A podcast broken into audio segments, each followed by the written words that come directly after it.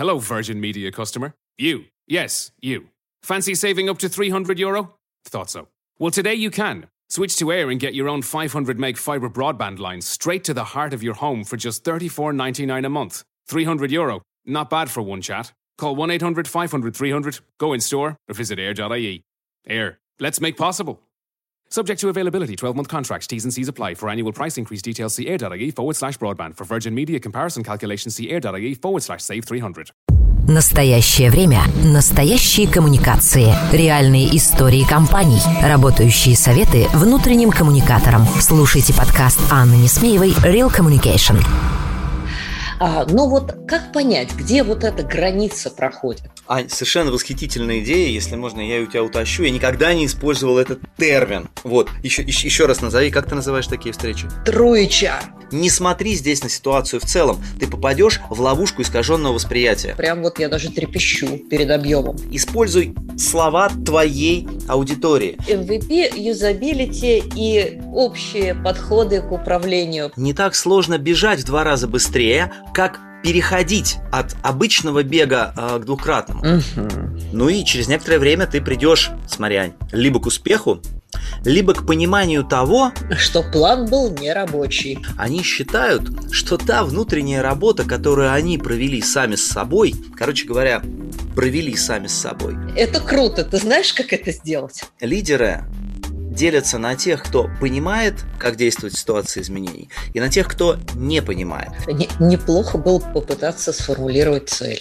Единственное, что в этой книжке полезного, это одиннадцатая страница. Вы ее откроете. Дорогие лидеры и лидеры лидеров, образовывайтесь, читайте умные книжки, ходите на тренинги. Real Communication. Подкаст Анны Несмеевой про настоящие коммуникации. Здравствуйте, друзья! Это первый выпуск спецпроекта «Вы лидеры, вам пора меняться» подкаста «Реальные коммуникации». И с вами я, Анна Несмеева, автор подкаста и основатель школы внутреннего коммуникатора.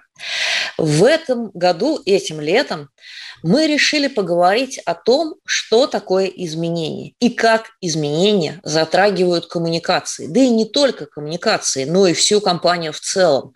Потому что мы уже второй год живем без преувеличения сказать в постоянных изменениях. И, как модно говорить, нас теперь окружает вот этот таинственный и изменчивый ВУКа мир. Но разобраться в этой теме а, без специалиста, без а, человека, который посвятил без преувеличения сказать много лет изучению и внедрению управлением изменениями невозможно. Поэтому моим гостем, и не побоюсь этого слова сказать, соведущим в спецпроекте будет Олег Замышляев. Привет, Олег. Привет, Аня, привет. Очень рад с тобой быть. Ну, надо представить нашего гостя прямо по порядку.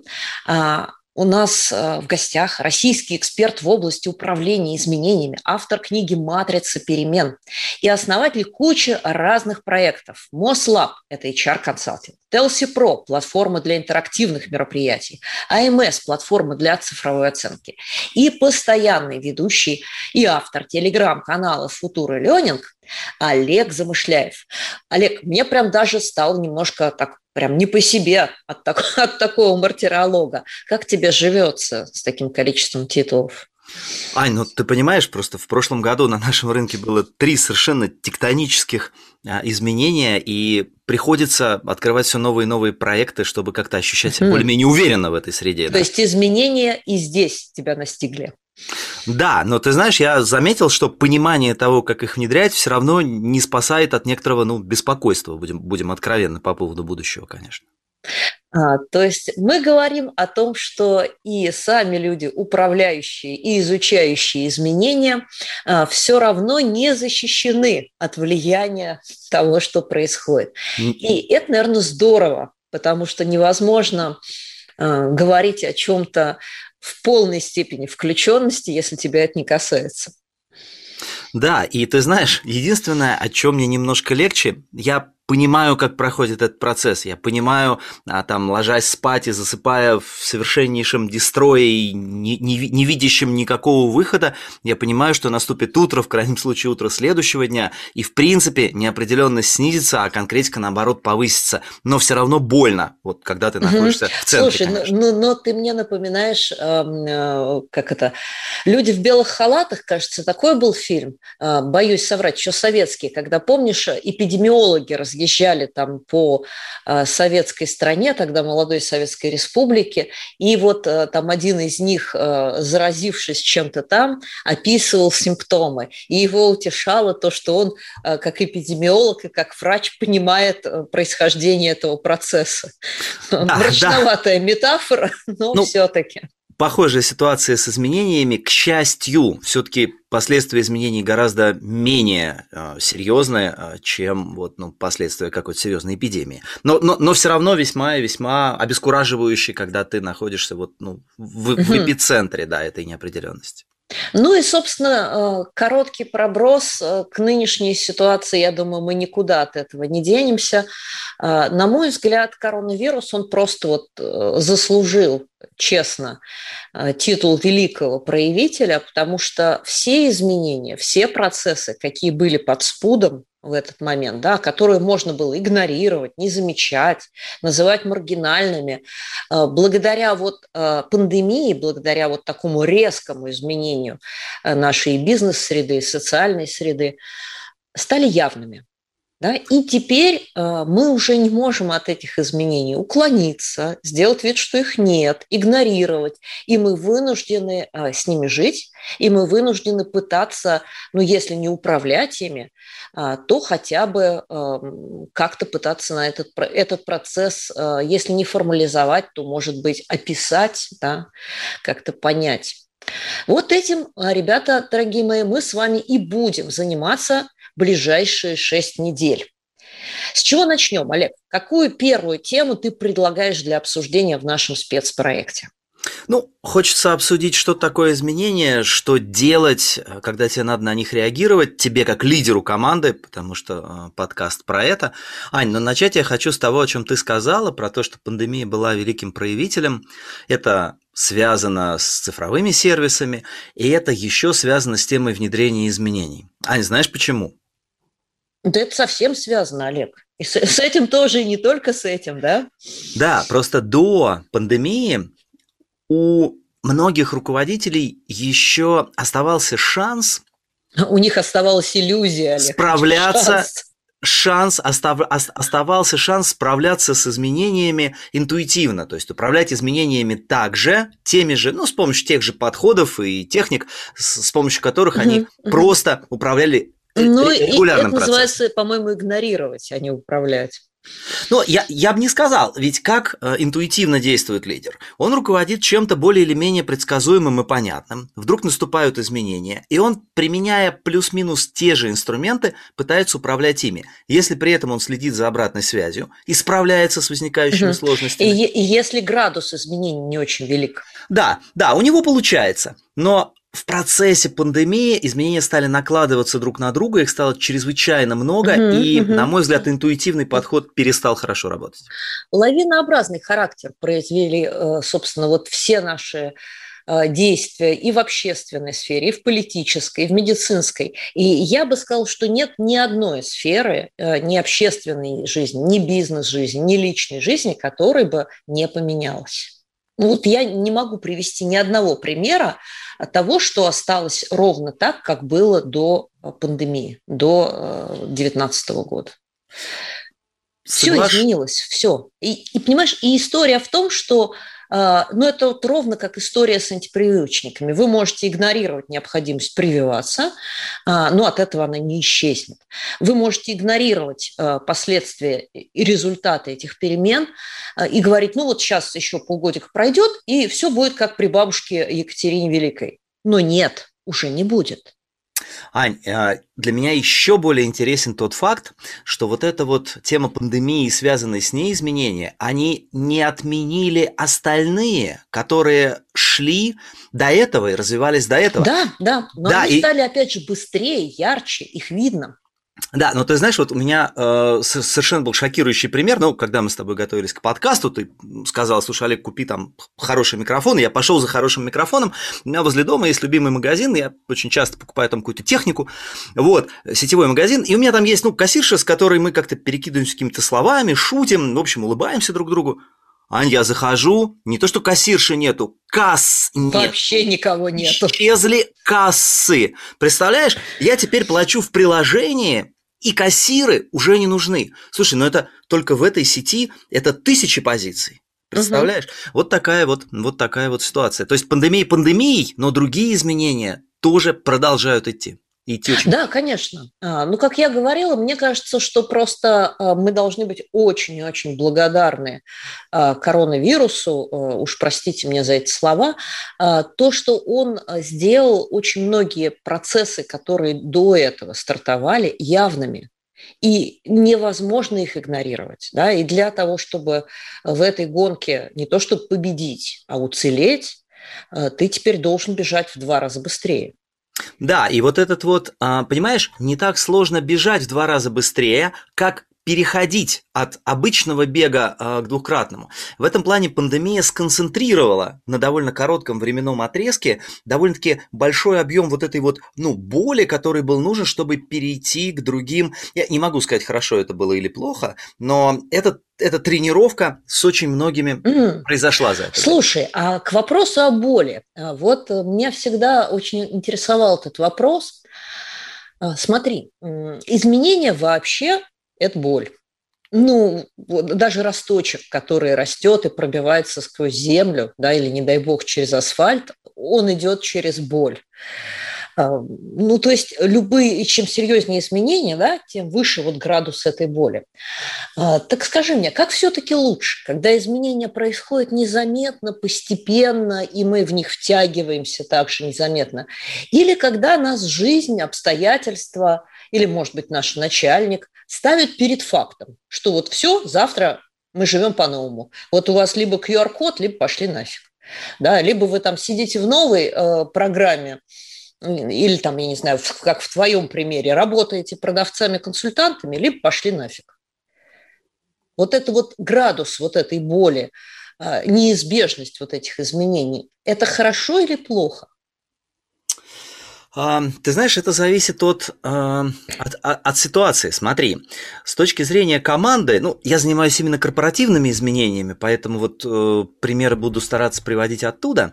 А если говорить о, об изменениях, которые остаются комфортными, то есть изменения, которые находятся вот в зоне такого естественного, естественного диапазона. Слушайте, каждый человек может меняться, вопрос как быстро, и вопрос э, в какую сторону и насколько сильно. Ну так вот, если эти изменения происходят естественным образом, это для всех сторон прекрасно. Потому что руководители, ну и, собственно, бизнес, он не встречает сопротивления, сотрудникам тоже хорошо, комфортно и приятно.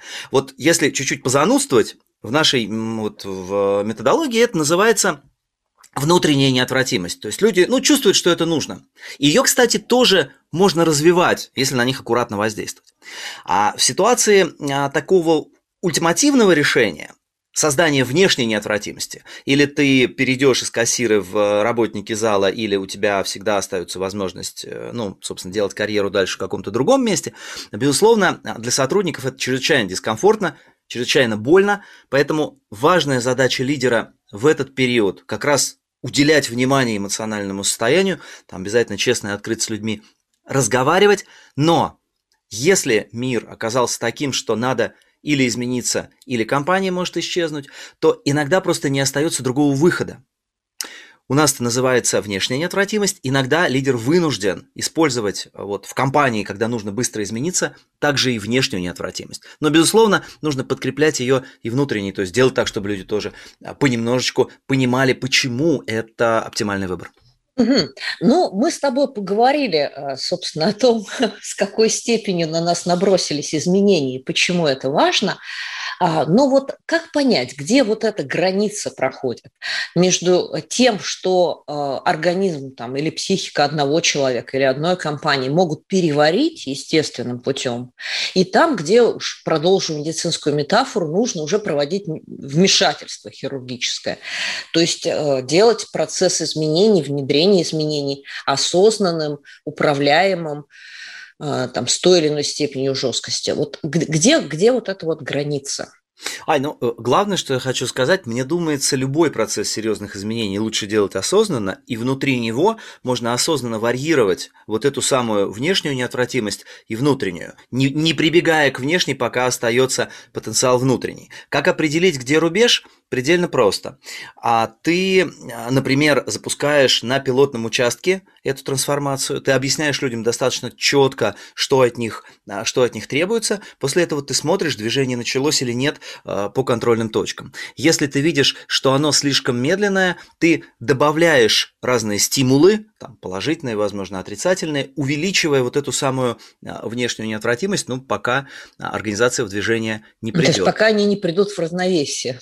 Пока организация не придет в движение. Ну, равновесие это, это, это следующая точка будущего. А, нет, я имела в виду равновесие между давлением а, и потребностью.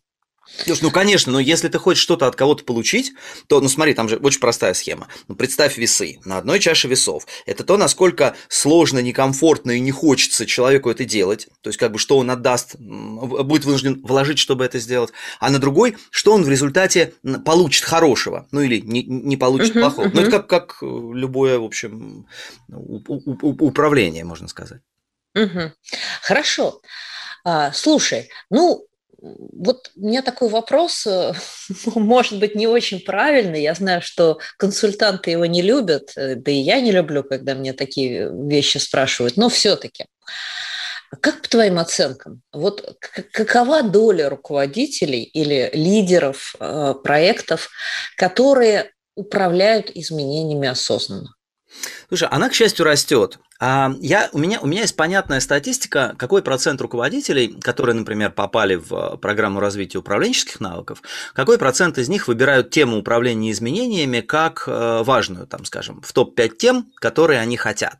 Вот года 4-5 назад их было процентов 10, ну 15. Сейчас их уже 60. То есть вот с тех пор, как интуитивный подход к изменениям, к внедрению изменений перестал работать из-за того, что их стало слишком много, а последствия неудачных решений проявляются очень быстро, вот в этот момент начался рост, э, начался рост интереса к теме. Я думаю, что он продолжится, и ну, мы достигнем каких-нибудь разумных 70-80% руководителей, которые считают эту тему, не только считают эту тему важной, но и готовы вкладываться и это, это использовать. Угу. Слушай, а, я уже говорила в анонсе, а, повторю еще раз, э, что ты написал книжку «Матрица перемен». А, скажи пару слов вообще, о чем она? Ведь написал ты ее не вчера. Книжка-то уже такая довольно почтенная, на 2014 года. Вот о чем она и изменил ли бы ты что-нибудь за прошедшие, ну, то есть вот если бы сел переписывать ее сейчас – ты знаешь, э, вообще, когда книжка, э, первое издание вышло в 12-м, второе в 14-м, да, второе в 14-м, потом были корпоративные тиражи. А ты знаешь, когда вот э, вышел большой тираж в 2014 году, ну как, для этой темы большой, вот. А я шутил, ну, в общем, в любой шутке есть доля правды, что, слушайте, вот единственное, что в этой книжке полезного, это одиннадцатая страница, вы ее откроете, ну, там, все остальное меня издательство подтолкнуло, ну, говорят, нельзя выпустить э, одну страницу. И вот, собственно, есть единственная концепция, которая лежит в основе. А, на мой взгляд, она была, остается еще как минимум некоторое время актуальной останется. Это предельно упрощенная модель реакции команды на изменения. Это именно предельно упрощенная. Она, она настолько предельно упрощенная, что мне иногда за нее а, даже, даже стыдно от этой простоты. Это знаешь, Ань, вот два основных параметра, от которых зависит успех изменений с точки зрения ну, реакции команды, готовности команды двигаться и правильного вектора движения, это ощущаемая людьми неотвратимость этих изменений, неотвратимость, неизбежность, и ощущаемая командой конкретность этих изменений, конкретика, то есть что от них в этих изменениях нужно. Если люди очень четко понимают, что ты от них хочешь, если ты как лидер создал достаточную неотвратимость, неважно, внетри, внешнюю, э, внешнюю или внутреннюю, тогда команда начинает двигаться туда, куда нужно. Вот фактически это и есть основная идея, которая лежит в основе книжки. Ну а дальше там много всяких методик, подходов, чек-листов, алгоритмов, но это идея в основе. Ну, а все-таки я тебя дожму. Вот прошло уже, считай, э, больше там, 8 или больше 6 лет. Что бы ты поменял? Слушай, ну я и меняю. Выходят корпоративные тиражи, выходят электронные версии. В общем, Ань, главное, что это открытие, например, 2020 года, а, знаешь, мне всегда раньше казалось, ну и многие авторы, тот же Джон Коттер, а, писали, что в любых изменениях, если хорошо поискать, можно найти большое количество выгод а, для команды, так что команда сама захочет вот туда двигаться. Ну, это Но... известная история про взаимные выгоды, да? Совершенно верно. Но вот в 2020 году и, и на своем собственном опыте, и на опыте других компаний я увидел, что наконец-то ну, конечно, на, наоборот. Я Нет, с, увы, увы. Я сам увидел, да, увы, увы. А, я с ужасом увидел, что настало, а, настал период, когда такое возможно не всегда. А наконец-то, Ань, я имел в виду, наконец-то можно было в этом, ну, уже как бы признаваться, потому что первые признаки были в 18-19, и руководители, которые не могли найти очевидных выгод угу. для команды, говорили, они вы, стеснялись. Вы да, плохой вы, коммуникатор, вы не да, можете найти... Вы плохо готовились, да, вы угу. просто не изучили их потребности. Вот, вот это вот все. Но сейчас уже может угу. быть так, что сколько ты э, не изучаешь потребности, просто эти изменения создают для людей, а, которые очень нужны компании, а, изменения, они создают для людей больше э, неудобств, чем очевидных выгод, очевидно, угу. к сожалению. Ну, слушай, к этой истории мы еще вернемся, и у меня здесь есть там свои пять копеек, которые я внесу. Но вот сейчас а, давай э, сделаем проброс в сторону лидеров кто-то, как ты сам сказал, э, действительно с энтузиазмом возглавляет изменения, да, там у него горят глаза, ему интересно, ну или, по крайней мере, он этой работы не чурается. А у кого-то э, это вызывает реально там ступор, да, или агрессию, или э, депрессию, там по-разному. Почему, вот почему лидеры так по-разному реагируют на необходимости изменений. Э, дело ли здесь только в личных качествах, или все-таки это еще связано там с его полномочиями, с культурой компании, э, с, там, я не знаю, еще с какими-то обстоятельствами? Ань, я бы разделил обстоятельства на, теме, на, на, на те, которыми он управлять может, и на те, которыми он либо не может, либо может, но это очень сложно. Вот э, своими личными особенностями управлять достаточно трудно, ну, твоей привычной моделью реагирования на что-то. А вот своими знаниями и навыками управлять можно. Я очень четко вижу, что лидеры делятся на тех, кто понимает, как действовать в ситуации изменений, и на тех, кто не понимает. Если человек понимает, то он испытывает меньше стресса. Нет, он испытывает, конечно, стресс, Ань, но при этом он четко понимает, что делать. Он понимает, делай раз, делай два, делай три. И когда он вовлекается в деятельность и вовлекает в нее свою команду, вот этот вот стресс и прочие деструктивные факторы, которые создают ему а, могли бы создать ему ступор или привести к непродуктивным моделям, они гораздо меньше влияют, гораздо меньше влияют на его действия. Поэтому, если он понимает, что и как делать, это значительно повышает шанс на успех, ну и снижает уровень стресса. Угу. Итак, э, дорогие лидеры и лидеры лидеров, образовывайтесь, читайте умные книжки, ходите на тренинги и э, введите изучение перемен, управление изменениями э, в свое расписание. Такой у нас с вами короткий будет блиц-совет посередине программы. А, ну хорошо, давай мы с тобой обсудим вот какую историю. А, мы уже договорились с тобой, вроде пришли к консенсусу, что изменения – неизбежность, и, в общем, никто не может от них уклониться. И желательно вообще этот процесс как-то сделать управляемым. Вот о чем нужно подумать до того, как ты будешь запускать этот процесс. Вот сидишь ты в своем директорском кресле и говоришь, да, нам нужен проект по изменениям. Вот прежде чем открыть рот и что-то сказать людям, вот о чем нужно подумать. Ну, когда ты понимаешь, какой именно проект изменений ты хочешь запустить, критически важно сделать так, чтобы другие это тоже поняли. Вот это типичная ошибка руководителей номер один. Они считают, что та внутренняя работа, которую они провели сами с собой, не знаю, с консультантами, с книгами в бизнес-школе, где-нибудь еще, короче говоря, провели сами с собой, она прошла такая же у всех других О, да. людей. О, да. У нас почему-то начальство э, думает, что оно владеет даром телепатии. И, и свои внутренние процессы напрямую транслирует э, в окружающее пространство. Но нет, так не работает. Да, а к чему это, к чему это в результате приводит? Это приводит к тому, что часто первая коммуникация об изменениях, например, даже в своей команде, она может происходить достаточно небрежно, либо недостаточно глубоко, либо совершенно не учитывая... То... Не мотивировано абсолютно. Да, то, как ситуацию, то, как ситуацию видят другие. Это первая проблема, за ней часто следует вторая. Вследствие этой неаккуратной коммуникации можно услышать нелицеприятные комментарии в глаза и за глаза, где-то их прочитать. Это вызывает раздражение и желание их подавить. Но на самом деле в них ценнейшие сигналы относительно того, что надо уточнить, на какие вопросы ответить, какие заблуждения развеять. И вот эта вот вторая типичная ошибка – это не внимание, игнорирование, а то и э, довольно агрессивная реакция на обратную связь в виде вопросов или в виде таких, ну, бывает, проблемных комментариев, она тоже мешает продвигать изменения дальше. Ань, вот если это только говорить э, про самое начало. Угу. Ну, слушай, для начала уже неплохо.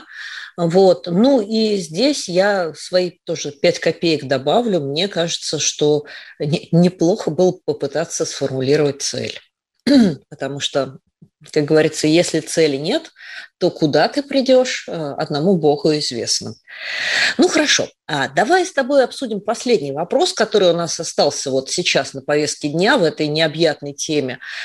А, что же, вот ты решил, да, ты решил, что ты будешь делать изменения, ты там провел внутреннюю работу, ты каким-то образом подготовился. А, что ждут от тебя коллеги, подчиненные, твоя команда?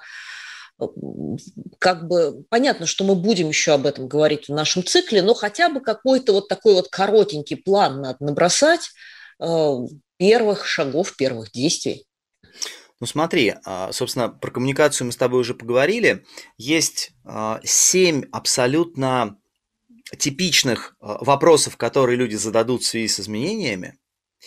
И вот надо, на, на, надо, надо подготовить свое сообщение. Было бы неплохо, вернее, подготовить свое сообщение, опираясь на те вопросы, которые ты, скорее всего, услышишь, но очевидные. Что нам придется делать, что будет с нами, а, как ты будешь измерять успех, зачем вообще это нужно. То, то как раз о, о чем ты говорила, что это очень важно. Вот, после того, как ты по чек-листу подготовился, своей команде об этом рассказал, причем если у тебя команда огромная, ну или просто большая. Начни с пилотной группы, собери несколько человек, которым ты доверяешь, расскажи им, сними реакцию и рассказывай остальным уже с учетом того, что ты услышал вот э, от этих людей.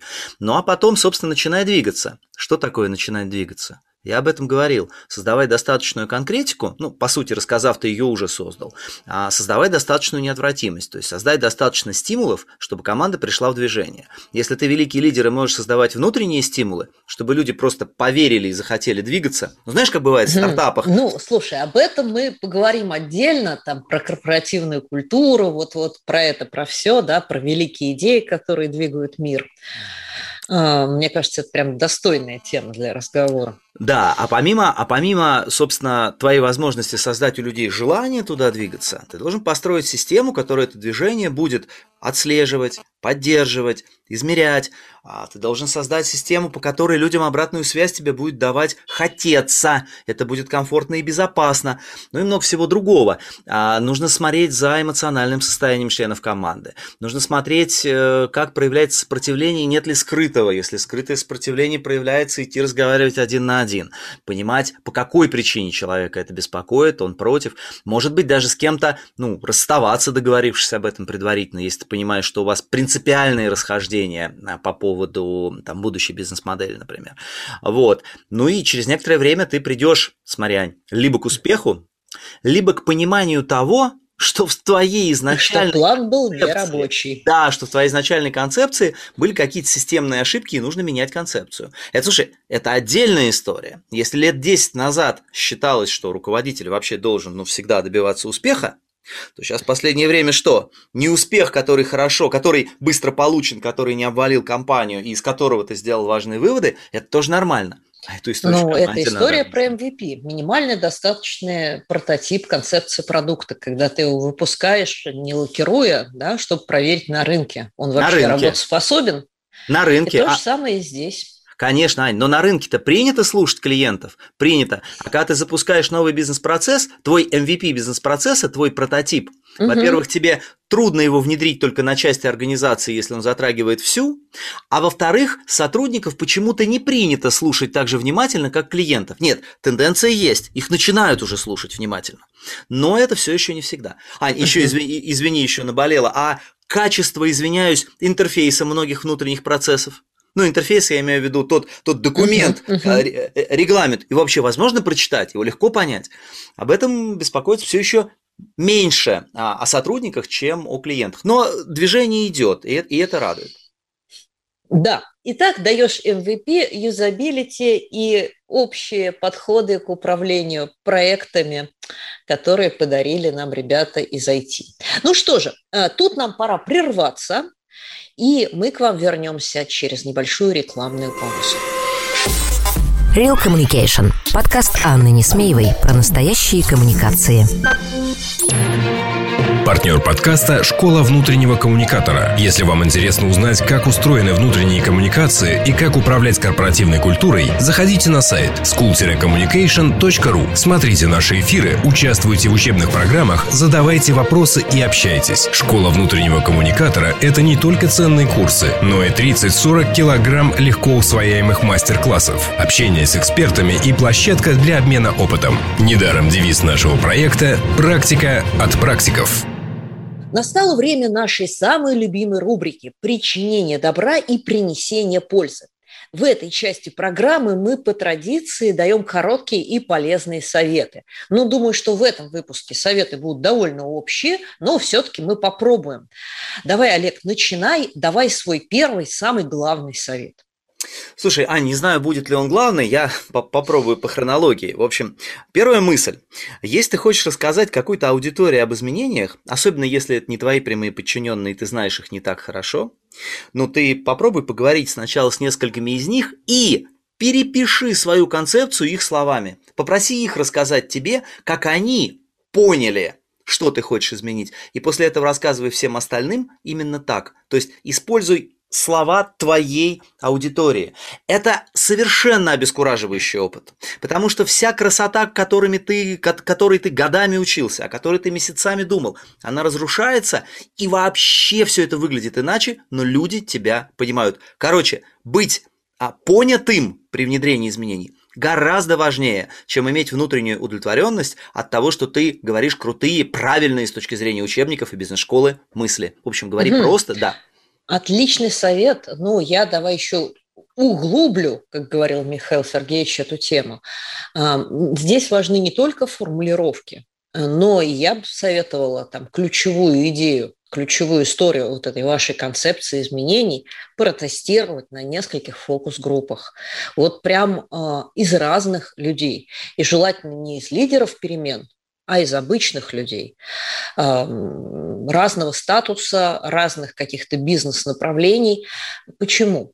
Потому что, во-первых, они увидят то, что вы не заметили. Во-вторых, вот здесь вот присоединюсь к коллегу, а, они перефразируют и переупакуют идею так, как им она понятна, будет, да, как они ее воспримут. И в-третьих, они сразу укажут вам на дыры, а, те дыры, вот для, ну, собственно, для чего и служит MVP, да, те дыры и косяки продукта, в вашем случае концепции, а, которые можно исправить на старте, да, не раскатывая это там, на всю компанию. Да, согласен. Погнали дальше? Да, давай. Теперь смотри, а, на следующем этапе ты должен построить систему поддержки изменений. И если говорить простыми словами, ты должен убрать как можно больше факторов, которые этим изменениям мешают, и добавить как можно больше Но. факторов, которые будут двигать людей в нужную ну, слушай, сторону. Э, это круто. Ты знаешь, как это сделать? Конечно. Смотри, нужно просто посмотреть последовательно, сфокусироваться. Знаешь, как открыть ящички, ящички в комоде и посмотреть, везде ли лежат свежие овощи, и нет ли где чего-то, что, ну, будет для нас, э, для нас, в общем, давать негативный эффект. Короче, очень важный момент. Посмотри ту структуру и формальные процессы, которые у тебя есть. Очень опасно, когда ты на слова говоришь «идем туда», но существующие структуры и регламенты говорят «иди сюда», не будь гибким, не слушай клиента, а снижай издержки и снижай время каждого звонка. Тот же самый проверяет над системой мотивации. Нужно проверять, собственно, как ты людей оцениваешь. А как ты людей отбираешь? За что ты людей продвигаешь? Извините, какие посылы физическое пространство, в котором люди находятся, вообще поддерживают? А, ну, к примеру, если собираешься заботиться о клиентах, заботишься ли ты достаточно о сотрудниках. Потом дальше.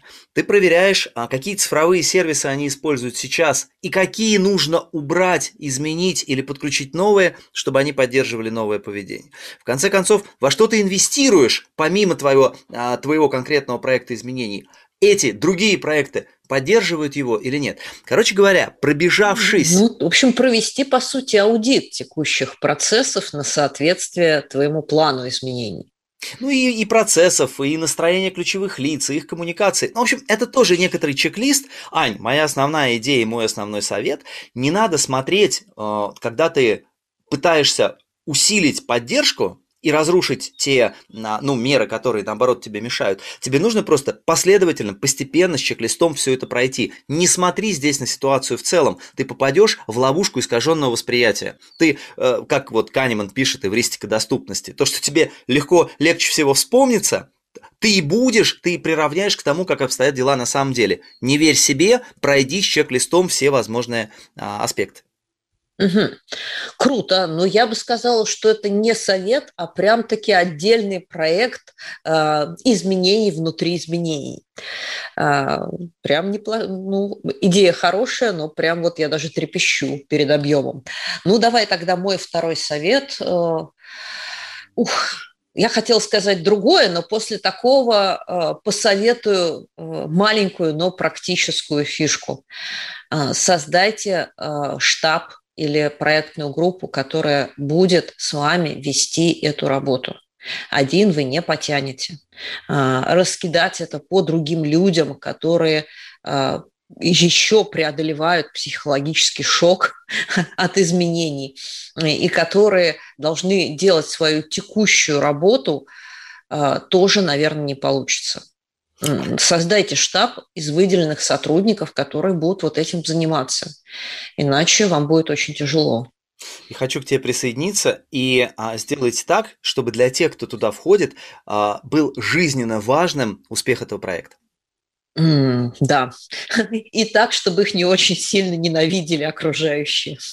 От этого их уберечь будет трудно, скорее надо договориться с ними, чтобы они тоже были к этому готовы. Потому что, слушай, вот третий мой как раз совет, э, оттолкнусь от второго, очень важно постоянно мониторить истинное отношение к проекту. Особенно в крупной компании, особенно территориально распределенная. Если ты не видишь человека на постоянной основе, ты не чувствуешь его, запросто он может делать вид, что он за и что-то делает, но делать либо по минимуму, либо вообще вставлять палки в колес. И вот, ну, есть несколько методов определения истинного отношения, да, часто используют опросы. Ну, опрос неплох, когда у тебя большое количество людей, но особенного, особенно хороший опрос, как-то ты можешь его сравнить а, с каким-то другим, который ты делал до. Потому что тебе будет врать какая-то часть людей, и если сделаешь единственный опрос, ты не будешь понимать, какая именно, то есть насколько эти ответы искажены. Но, по крайней мере, это недорого. Да? Следующий уже подороже способ – это личная беседа там, с малой группой или с индивидуально ты с человеком разговариваешь, и ты, и ты пытаешься понять, вот на самом деле он за этот проект, он готов его поддерживать. Очень важно понять, если нет, это обсудить, может быть, поторговаться, скорректировать какие-то параметры проекта, чтобы он был за. Ну, либо тоже так осознанно и конструктивно расстаться.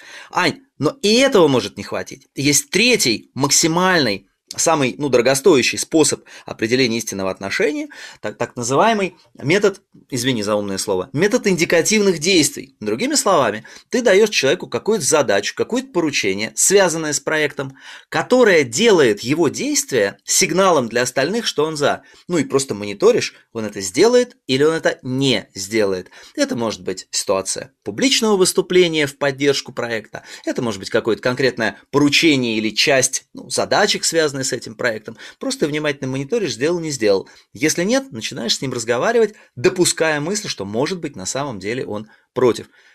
Итого, если ты не понимаешь, как на самом деле к проекту относятся ключевые люди, ты очень сильно рискуешь, поэтому стоит вложить э, усилия, чтобы последовательно, наращивая сложность этих действий, ну, проверочных, понять их истинное отношение. Вот. Угу. Ну, Слушай, тогда, пожалуй, и здесь в поддержку твоего третьего совета, я как человек, который занимается исследованиями профессионально, а, просто, может быть, что в меня камни не кидай, а, посоветую немножечко более упрощенную схему. А, народ, внедряйте ежемесячные пульс-опросы по одним и тем же индикаторам, как делать пульс-опросы. Мы говорили в одном из наших выпусков подкаста. Это первое. А второе, э, собственно говоря, вот история про индикативные действия, ну, наверное, сложно большой компании все время придумывать э, такие спецпоручения для разных людей, э, но, тем не менее, вы можете проводить так называемые мониторинговые воркшопы по скажем так, по части э, действий, по какому-то внутреннему этапу э, во всех ключевых подразделениях собирать рабочие группы и просить их обсуждать, э, что у них идет, какие у них есть там проблемы, какие у них есть подвижки, какие у них есть идеи. Чем быстрее внедряется проект, тем чаще вы их проводите. Да, когда вы уходите на плато, вы их там можете проводить реже. И да, их можно, на них, конечно, лучше присутствовать. То есть не можете присутствовать, э, попросить, чтобы вам сделали запись. Если хорошо работаете в онлайне, в Zoom, прекрасно вообще запись можно посмотреть. И здесь вы увидите и, с одной стороны, индикаторы, а с другой стороны, вы увидите э, реальное поведение и услышите вот ту самую обратную связь. Ань, совершенно восхитительная идея, если можно, я у тебя утащу. Я никогда не использовал этот термин. Вот, еще, еще раз назови, как ты называешь такие встречи? Мониторинговая. А, мониторинговые фокус-группы, да. Это потрясающе совершенно. Это, это, это идеальный пример регулярного, причем вот этого как раз индикативного действия. И я тебя еще дополню, мы можем слушать, э, ну, можем присутствовать, это идеальный вариант, а мы можем слушать запись, это тоже неплохо, а еще мы можем там попросить их а, фиксировать ключевые идеи, или в какой-то интерактивной системе, или просто в э, Google Excel, в общем, не так важно, потому что по характеру комментариев и замечаний, которые звучат там, тоже можно сделать, по крайней мере, первую прикидку относительно того, насколько люди поддерживают, насколько хорошо они двигаются. Это был мой mm. третий на твой третий. Да, да. Ну, я говорю, здесь двойной удар, потому что, с одной стороны, вы оцениваете их поведение, эмоциональное состояние, а с другой стороны, если вы правильно структурируете а, пространство этой а, фокус-группы, этого воркшопа, то есть дадите им сценарий, а, то велика вероятность, что по результатам вы получите еще какие-то какие-то полезные идеи, полезные комментарии, которые можно применить э, для управления проектом. И положить в базу знаний. Да, да. Ну что, мы прям вот обменялись э, мега полезными советами. Даже немножечко с тобой, Олег, сегодня выбились из тайминга. Э, что-то мы так сегодня разговорились. Но время наше подошло к концу. На этом сегодня нам пора прощаться. С вами была я, Анна Несмеева, а в гостях у меня был Олег Замышляев. Да, и Олег Замышляев чрезвычайно понравилось, э, Аня, быть у тебя в гостях. Хм, отлично. Больше информации о том, что делает Олег, вы можете узнать из его телеграм-канала Futur Learning. Подписывайтесь и задавайте ему вопросы. А вас я попрошу слушать наши подкасты и обязательно делиться ими с друзьями в социальных сетях, по почте, в мессенджерах и ставьте нам лайки. Это очень-очень важно. Ну и, конечно, мы ждем ваших вопросов по почте подкаст собака inside.pr.ru или в Телеграме собака Несмеева. Друзья, на следующей неделе мы с вами поговорим о том, какую роль в изменениях может, а то и должен играть настоящий HR. True HR.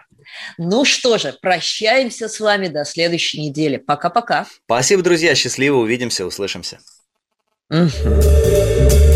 Это был очередной выпуск «Реальных коммуникаций». И я, Анна Несмеева. Слушайте нас на любой подкаст-площадке Яндекс Музыка, Castbox, Breakers, Apple Podcast, ВКонтакте или Google – Словом, там, где вам нравится. А главное, оставляйте нам лайки и пишите, пишите комментарии, потому что этот подкаст для вас и о вас. До встречи!